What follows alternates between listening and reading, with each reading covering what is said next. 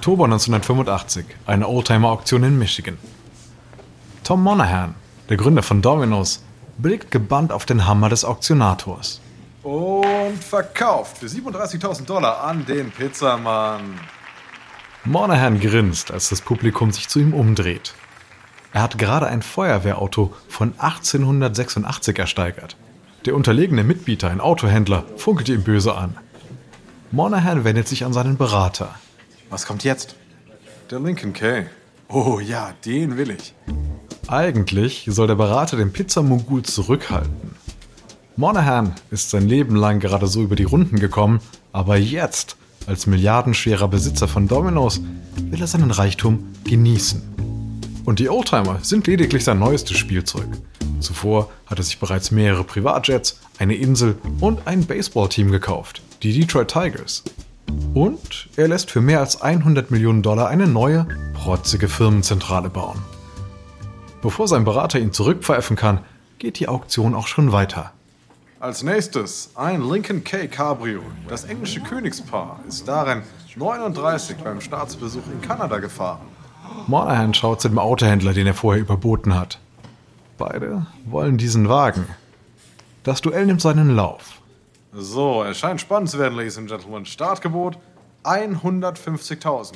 Geboten sind 150.000 Dollar. Wer bietet 1,50? Monahan nickt. Geboten sind 150, 160, höre ich 160.000. Monahans Rivale ruft. 160, 160, wer bietet 100, 190? Bietet jemand 200, 200.000, 200.000, 200.000, wer geht mit? 200.000, 200.000. Monahan hebt die Hand. 200.000, wer bietet mehr? 210.000? Bietet der Herr hier vorne 210. 210.000, sind Sie dabei? Wer bietet 210 von Ihnen? Klar, der Outhändler geht mit. 210.000 von dem Herrn hier vorne. Wer bietet mehr? 220. Monahans Berater flüstert ihm zu. Sie haben schon 200.000 ausgegeben. Der Auktionator schaut Monahan fragend an. Monahan blickt zu seinem Berater. Und dann wieder zum Auktionator. Er schüttelt den Kopf. Er ist raus. 220 zum ersten, zum zweiten und zum dritten. Verkauf für 220.000. Der Autohändler springt auf. Ja, ich habe gewonnen. Ja. Der Berater lobt Monahan. Ich bin sehr stolz auf Sie. Monahan lächelt. Auch er ist sehr stolz auf sich. Immerhin hätte er den anderen locker überbieten können. Er ist jetzt eine große Nummer. Und das, obwohl seine Startbedingungen alles andere als ideal waren. Als Kind hatte ihn seine Mutter in ein katholisches Waisenhaus gegeben, wo strenge Regeln herrschten. Und als Unternehmer musste er sich jahrelang Geldeintreiber vom Hals halten. Monahan verkörpert den sprichwörtlichen amerikanischen Traum. Vom Pizzabäcker zum Milliardär. Allerdings hat er dabei eine wichtige Lektion der Nonnen vergessen. Hochmut kommt vor dem Fall.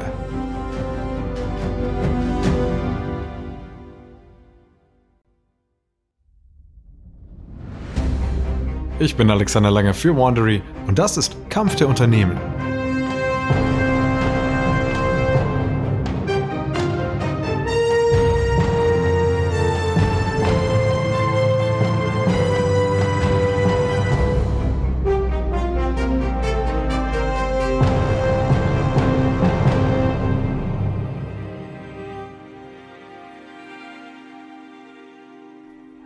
Letzten Episode expandierte Domino's massiv und überholte seinen Rivalen Pizza Hut dank der 30 Minuten Lieferung.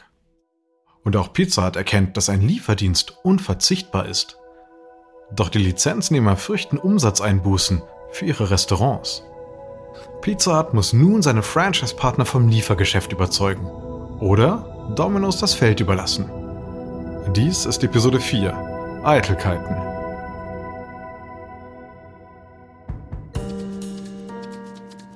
August 1986. Im Hauptsitz von Pizza Hut in Wichita, Kansas, versucht Stephen Raymond die Stimmung im großen Konferenzsaal zu erfassen. Er ist angespannt. Drei Monate zuvor hat er den Chefposten übernommen. Dies ist seine bisher größte Herausforderung, die Franchise-Nehmer vom Lieferdienst zu überzeugen. Nach dem letzten Versuch hatten die Franchise-Nehmer wochenlang nicht mehr mit der Chefetage gesprochen. Vielen Dank, dass Sie alle heute hier sind. Ich möchte diesen Termin heute dazu nutzen, Sie darüber zu informieren, wie es mit unseren Lieferstandorten läuft. Reinemann zeigt eine Grafik nach der anderen. Laut den Prognosen werden die 280 Lieferstationen schon bald Gewinne erzielen. Und dies hat keine Einbußen bei den Restaurants zur Folge. So, das alles zeigt, das Liefergeschäft ist eine positive Ergänzung zum Pizza Hut-System. Aber wir können Domino's nicht alleine aufhalten. Dazu brauchen wir Sie, unsere Partner. Auch Sie müssen Lieferstandorte eröffnen.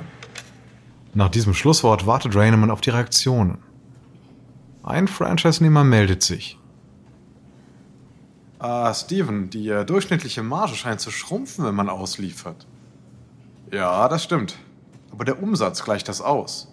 Ein typisches Pizza-Restaurant macht jährlich etwa eine halbe Million Umsatz. Ein reiner Lieferstandort kommt auf 75 Prozent davon. Aber eben auch ohne die Betriebskosten eines ganzen Restaurants. Das gibt den Leuten im Publikum zu denken. Hm, okay. Ich bin bereit, es auszuprobieren. Ich öffne eine Lieferstation in meinem Gebiet. Das ist wenigstens ein Anfang. Und einige andere scheinen ebenfalls interessiert zu sein. Doch es gibt auch kritische Stimmen. Viele Lieferstandorte machen Verluste. Wenn Sie mit dem Geld von PepsiCo rumexperimentieren wollen, schön und gut, gerne. Aber ich riskiere damit mein Geld. Wenn Sie Lieferstandorte wollen, sollten Sie die Mittel dafür geben. Obwohl einige Franchisees überzeugt werden konnten, haben die meisten immer noch Bedenken. Und während Pizza Hut in Sachen Lieferdienst nicht so richtig weiterkommt, bereitet Domino's schon den nächsten Schlag vor. September 1986. Domino's startet eine TV-Werbekampagne. Sie richtet sich an Menschen, die schlechte Erfahrungen mit Lieferdiensten gemacht haben. Etwa, weil die gelieferte Pizza kalt oder matschig war. Der Hauptdarsteller in diesen Werbespots ist eine Knet-Animationsfigur. Ein schielendes Männchen in einem roten Gummianzug mit schlaffen Hasenohren. Der Noid. In ganz Amerika springt der Noid über die Mattscheibe. Das ist der Noid. Er liebt es, Ihre Pizza zu ruinieren. Haben Sie schon mal eine kalte, matschige oder fehlerhafte Pizza bekommen? Ja, das war der Noid. Doch bei Domino's hat der Noid keine Chance. Heiße und leckere Pizza mit hochwertigen Zutaten und in weniger als 30 Minuten geliefert. Bestellen Sie bei Domino's. Der Noid wird zum Liebling der Kinder. Die betteln ihre Eltern an, bei Domino's zu bestellen. Und schon bald gibt es T-Shirts, Spielzeuge und sogar ein Nintendo-Videospiel mit der Kultfigur.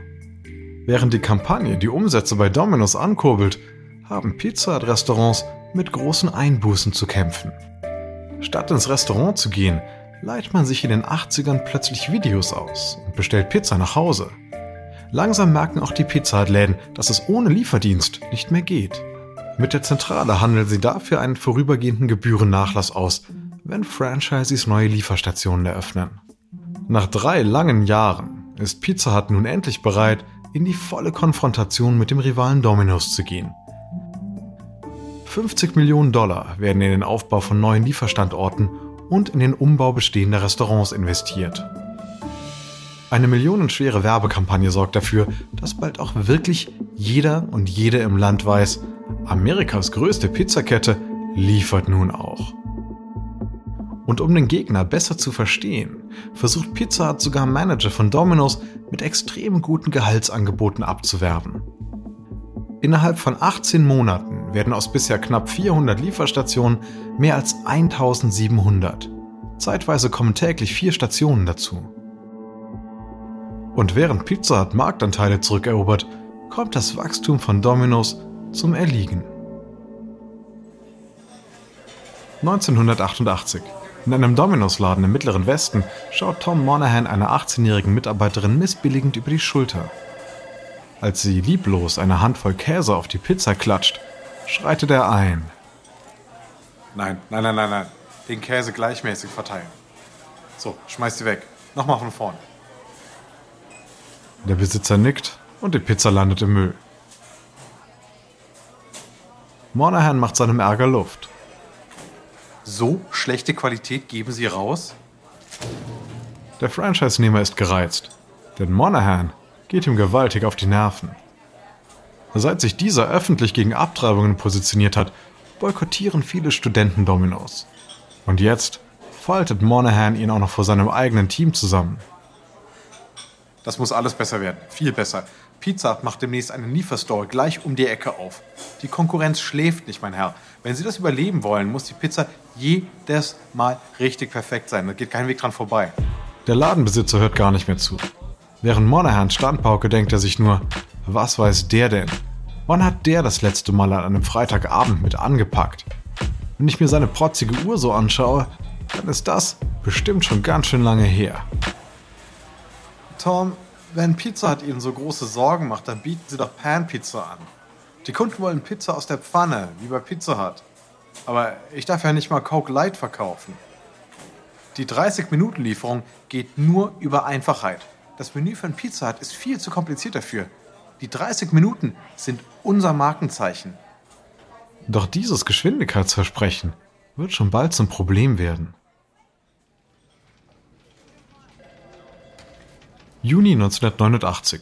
Im Domino's Hauptsitz in Michigan ist Pressesprecher Ron Hingst im Verteidigungsmodus. Er telefoniert mit einem Reporter, der ihn gerade gefragt hat, wie viele Lieferfahrerinnen und Lieferfahrer von Domino's im letzten Jahr in tödliche Unfälle verwickelt waren. Also uns sind 20 Todesfälle bekannt. Aber wir haben natürlich auch 75.000 bis 80.000 Fahrer. Bei diesen Größenordnungen passieren nun mal auch Unfälle. Ja?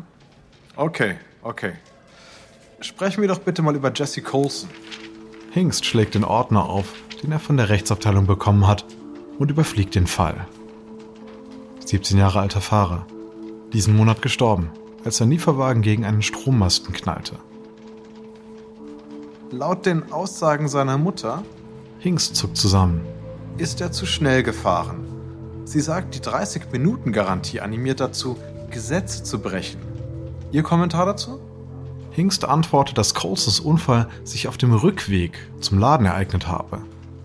Aber er weiß auch, dass der Großkonzern gegenüber einer trauernden Mutter nicht gut wegkommen wird. Selbst wenn die Fakten für Domino's sprechen. Ich darf zu den einzelnen Fällen nichts sagen. Aber die Liefergarantie stützt sich auf die schnelle Zubereitung. Aber warum laufen die Fahrer zum Haus? Unter uns? Das ist doch eine Show. Das kommt bei den Kunden gut an. Okay, okay. Und bei einer zu späten Lieferung, wer bezahlt dann die Pizza? Der Laden und nicht der Fahrer, falls Sie darauf hinaus wollten. Okay, danke. Gut, das ist alles. Die Geschichte kommt dann vermutlich morgen. Wiederhören. Während Pressesprecher und Anwälte die wachsende Kritik an Dominos 30-Minuten-Garantie abwehren, beschäftigen Tom Monahan ganz andere Probleme. Herbst 1989. Es ist nach Mitternacht. Monahan liegt im Schlafzimmer seines Anwesens in Michigan und starrt zur Decke.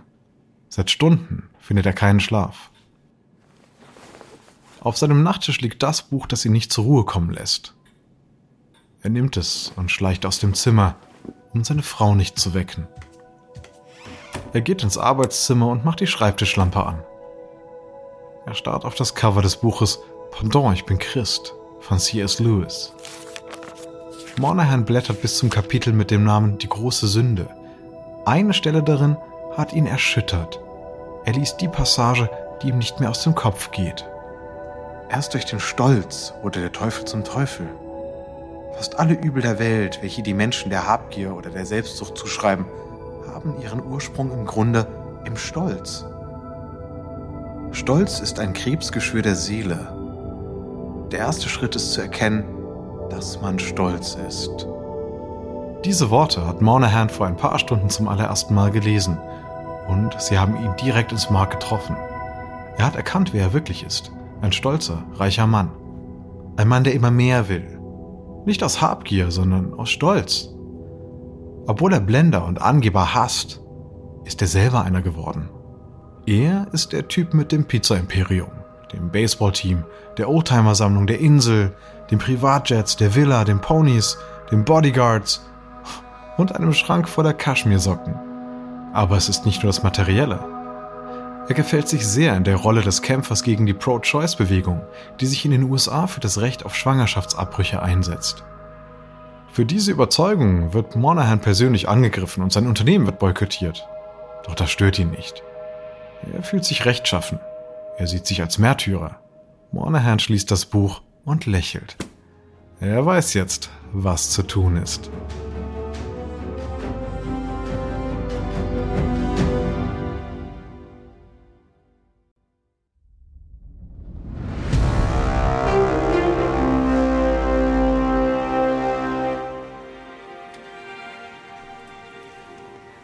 Ende 1989. In der Zentrale von Domino's in Ann Arbor, Michigan, blickt Tom Monahan in die entsetzten Gesichter der versammelten Führungskräfte. Nach seiner Ankündigung sind alle sprachlos. Deshalb spricht er weiter. Ich musste erst reich werden, um zu erkennen, dass Reichsein nicht wirklich wichtig ist. Deshalb werde ich als CEO zurücktreten und Domino's verkaufen. Das Unternehmen ist etwa eine Milliarde Dollar wert. Ich werde meine Anteile verkaufen und den Erlös für die katholische Sache einsetzen. Ich will mit meinem Vermögen Seelen retten. Einer der Anwesenden wagt eine Antwort. Nun, das kommt sehr, das kommt sehr plötzlich. Ein großer, ein gewaltiger Schritt für Sie. Aber vielleicht sollten Sie, vielleicht sollten Sie noch einmal darüber nachdenken. Oh, vielen Dank, vielen Dank für diesen Einwand. Aber äh, nein, ich muss das jetzt tun. Dagegen kann niemand etwas sagen. Der Manager, den Monahan als neuen CEO ausgewählt hat, ergreift das Wort. Sir, wir werden Sie sehr vermissen. ja, aber noch bin ich ja nicht weg. Es ist immer noch meine Firma. Und die großen Entscheidungen, die laufen weiterhin über mich. Der zukünftige CEO lächelt. Er weiß, dass er nur ein Übergangschef sein wird, einer, der den Laden zusammenhält, bis ein neuer Besitzer gefunden ist. Allerdings geht Monahans Plan eines schnellen Verkaufs nicht auf. Zwar gibt es viele Interessenten, aber nach einer ersten Prüfung gehen sie alle auf Abstand. Viele von Monahans Extravaganzen wurden auf Firmenrechnung gekauft. Neben Dominos würden die Käufer auch eine Oldtimer-Sammlung, einen Stall voller Pizzaponys und jede Menge andere verlustbringende Spielereien erwerben. Schlimmer noch, Monahan hat all das auf Kredit gekauft und so eine Schuldenlast von 400 Millionen Dollar angesammelt. Domino's gerät rasch ins Straucheln, denn es gibt keinen Käufer, einen mäßig motivierten Übergangschef und einen abwesenden Besitzer. Für Pizza Hut ist das der ideale Moment für den Todesstoß. Innerhalb von fünf Jahren hat Pizza Hut seinen Marktanteil bei Lieferungen von 0 auf 20 Prozent gesteigert. Domino's führt zwar mit 45 Prozent, aber der Vorsprung schmilzt. Um endgültig aufzuschließen, schaltet Pizza Hut nun aggressiv Werbung.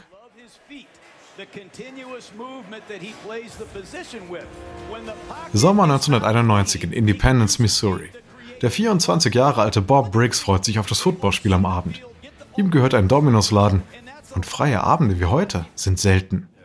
Doch als die Werbung beginnt, fährt er erschrocken hoch.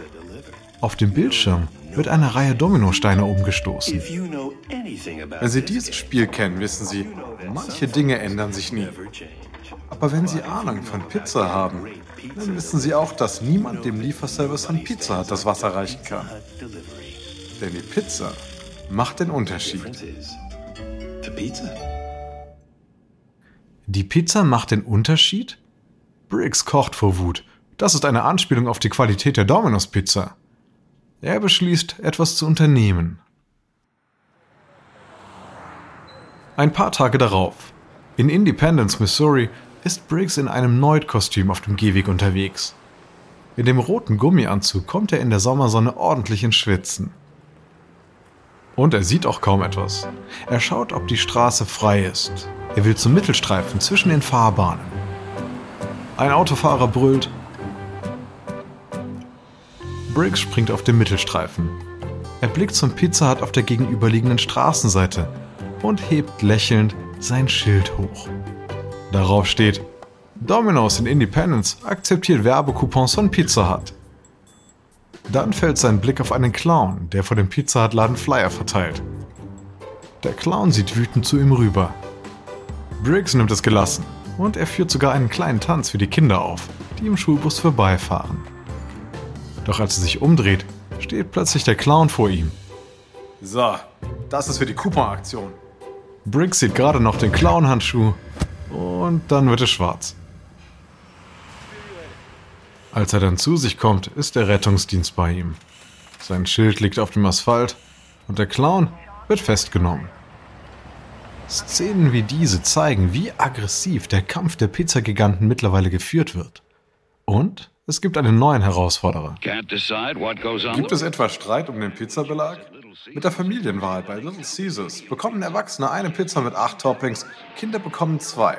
Alles für 8,99. Und alle sind glücklich. Die massive Konkurrenz von Pizza Hut und Little Caesars zwingt Monahan, die Zügel wieder selbst in die Hand zu nehmen. Ende 1991 wird er wieder CEO und nimmt erst einmal Dominos gewaltigen Schuldenberg in Angriff. Er baut dazu Stellen ab und trennt sich von seinen Autos, der Insel und den Privatjets. Er verkauft sogar sein Baseballteam. Und zwar an Mike Ilitch, den Gründer von Little Caesars. Und er gibt dem Druck der Manager nach und nimmt Coke Light und Garlic Bread mit ins Menü auf. Da während Monahan sein Imperium wieder einigermaßen auf Kurs bringt, taucht ein weiterer Konkurrent auf, der Domino's und Pizza Hut gefährlich werden könnte. Sein Name? Papa John's.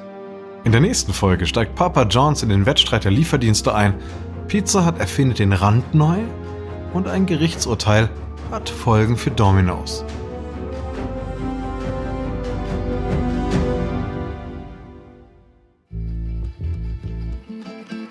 Dies ist Episode 4 von Kampf der Pizzagiganten aus Kampf der Unternehmen von Wandery.